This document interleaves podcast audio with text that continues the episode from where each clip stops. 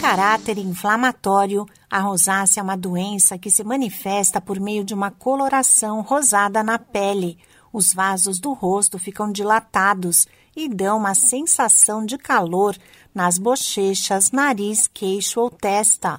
Em alguns casos excepcionais, os olhos também são afetados. A causa da rosácea ainda é desconhecida e a falta de informação pode atrasar o diagnóstico e o acesso ao tratamento. Olá, eu sou a Sig Eichmeier e no Saúde e Bem-Estar de hoje converso com a dermatologista Carla Bortolotto, que explica mais sobre a rosácea. É um tipo de doença crônica que atinge principalmente pessoas de pele mais clara, com os olhos claros e também cabelos mais claros ela tem um componente vascular envolvido na patologia dela, na patogênese dessa doença.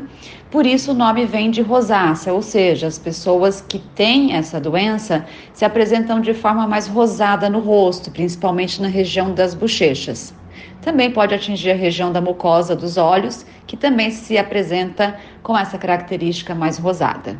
A médica cita alguns dos fatores que podem contribuir para desencadear a rosácea. Até hoje não se sabe a causa dela é, mais específica, mas sabemos e podemos dizer em relação aos fatores desencadeantes.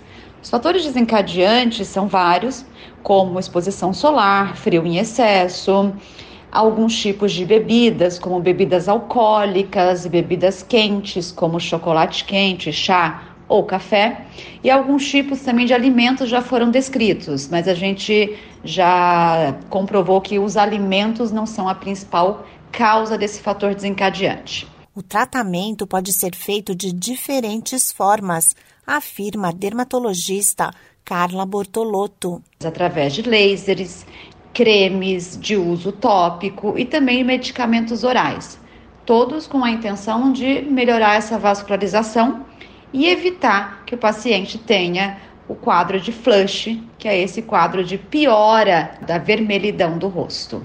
A rosácea afeta principalmente adultos, em torno dos 30 anos de idade.